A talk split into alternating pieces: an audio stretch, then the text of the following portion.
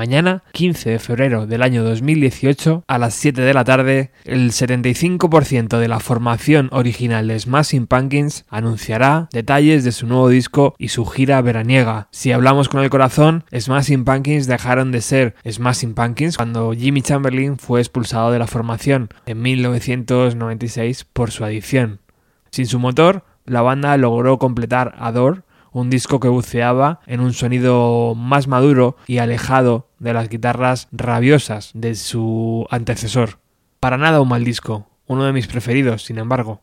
El regreso de Chamberlain nos alegró el corazón, aunque duró poco. Darcy abandonó la formación en 1999. Billy Corgan buscó sustituta. La encontró en Melissa Aftermath, la que fue bajista del grupo de Courtney Love, Hole, que mejoró considerablemente la sección rítmica. Pero, admitámoslo, la mejor banda del planeta se había ido desintegrando con el paso de los años, como un avión que pierde altura tras el fallo de ambos motores.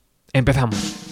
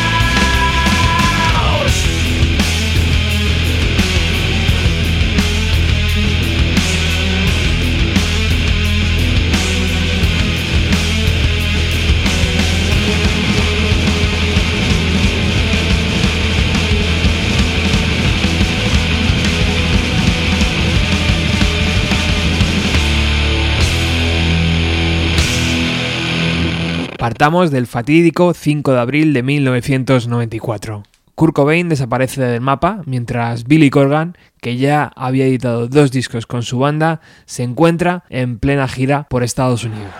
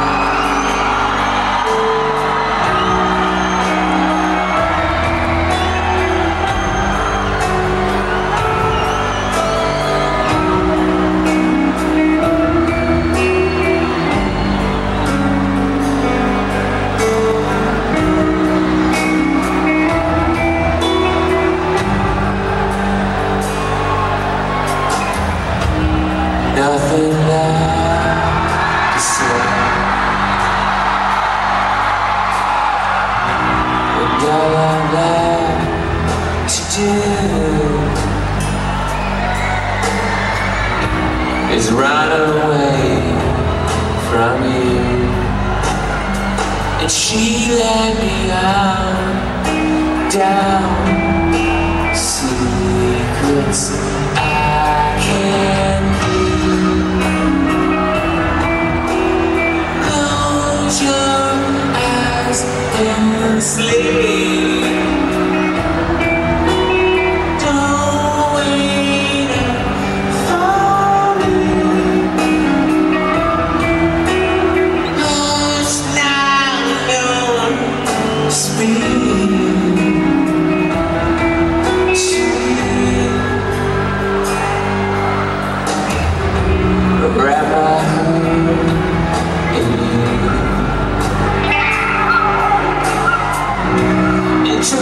shelter in the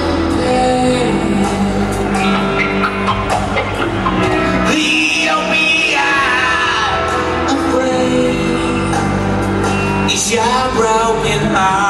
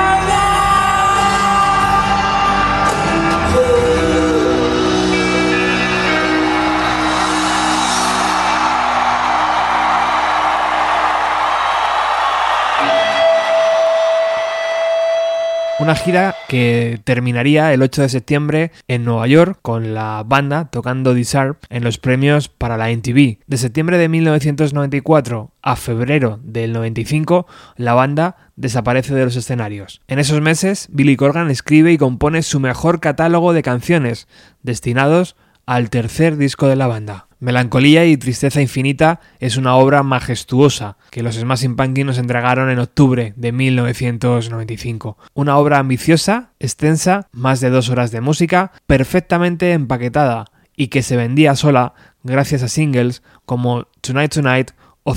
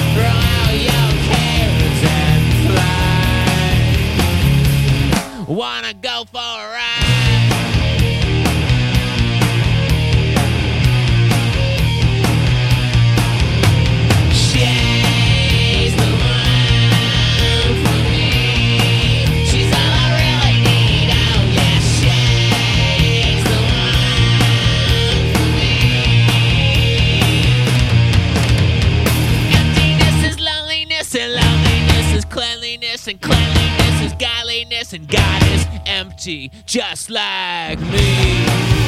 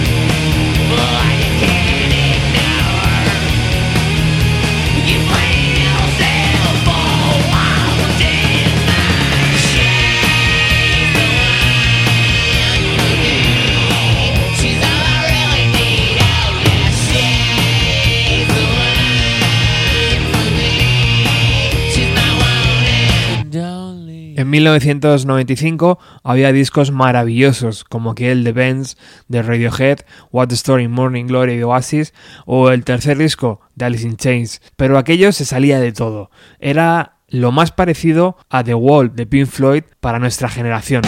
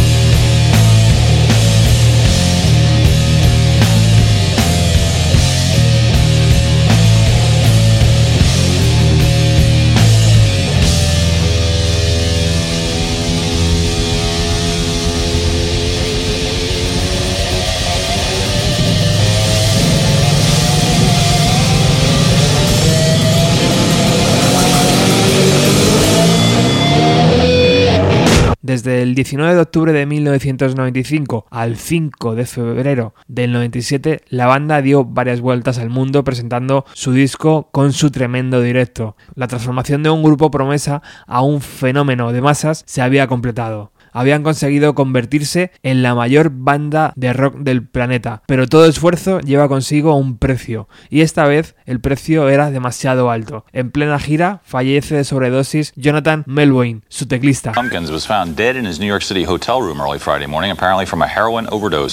Smashing Pumpkins, said by their managers to be totally destroyed by death, postponed all tour through July 27th on Friday after drummer Jimmy Chamberlain, who has a history of drug problems himself and who police say was with called 911 late Thursday night, was arrested. Allison Stewart got more at Manhattan's 19th Police Precinct on Friday afternoon. Un asunto turbio donde se vio envuelto Jimmy Chamberlain con su consecuente expulsión. La banda, lejos de parar, completó las fechas programadas, llegando incluso a tocar en el Festival de Glastonbury del año 97, donde sonó The End is the Beginning is the End, un tema compuesto para la banda sonora de Batman.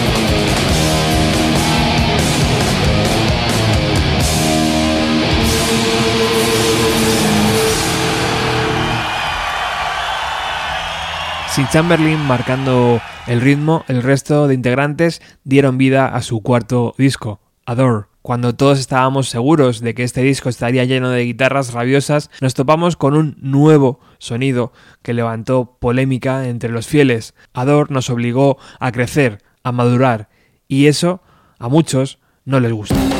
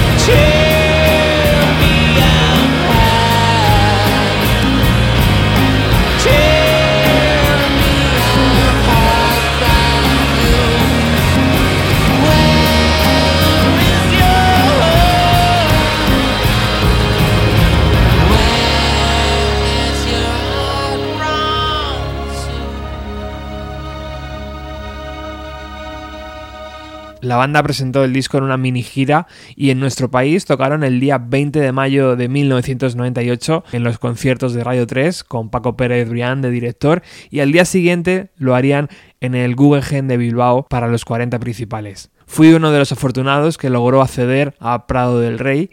Allí, a pocos metros de la banda más importante del planeta, alucinamos como un escenario tan pequeño lograba sonar tan bien. Organ se mostró muy amigable y accesible antes de empezar a grabar el concierto y observé que de un lateral del escenario salió Paco Pérez Brián, que por aquel entonces dirigía Radio 3. Tenía cara de circunstancias, pero pensé que un director de la cadena musical con más crédito del país no podía tener otra cara. Me equivocaba. Años más tarde me contó que en los camerinos Corgan y Darcy se enzarzaron en una tremenda bronca tan intensa que el malagueño pensó que no iban a salir. Pero salieron y sonaron así.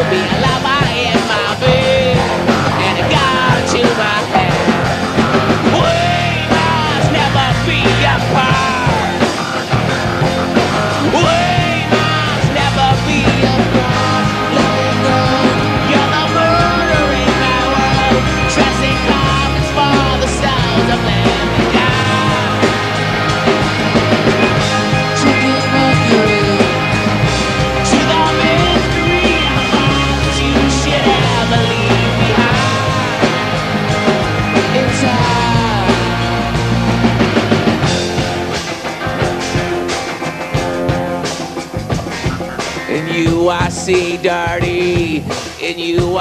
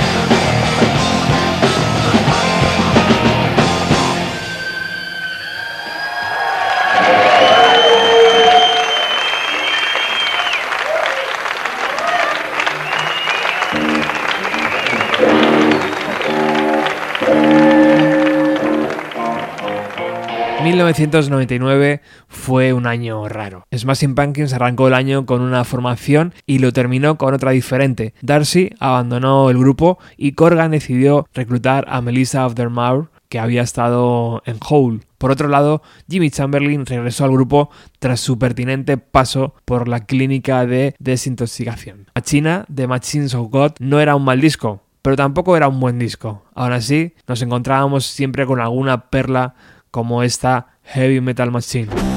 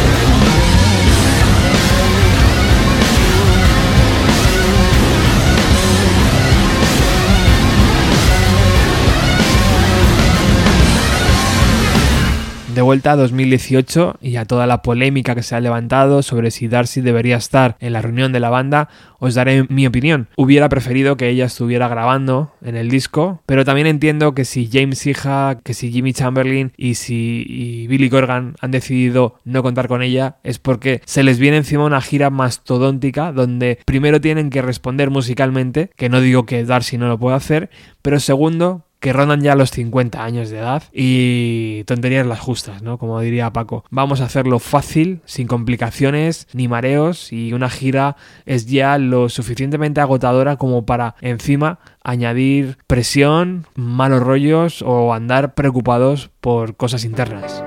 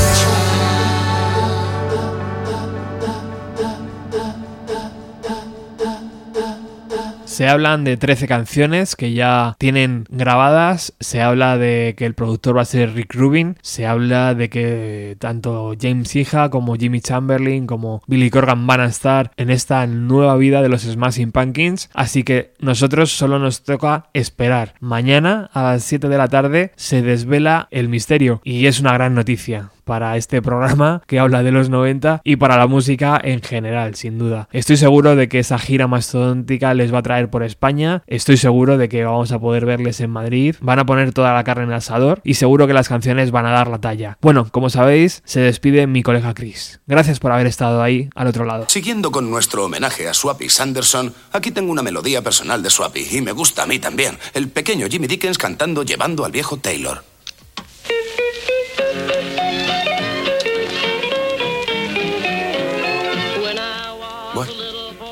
Bien.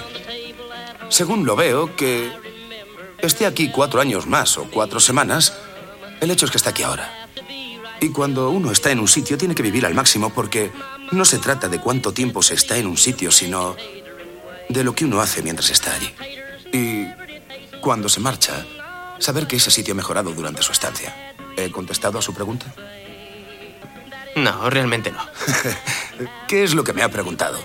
¿Qué le voy a decir a Maggie? No lo sé. Me ayudaría si no tuviera que dormir en la perrera. Ni siquiera puedo pensar bien. Creo que debe ser sincero. Sabe, no evite el asunto. Enfréntese con ella. ¿Pero cómo? Dígale que tiene unos labios sensacionales.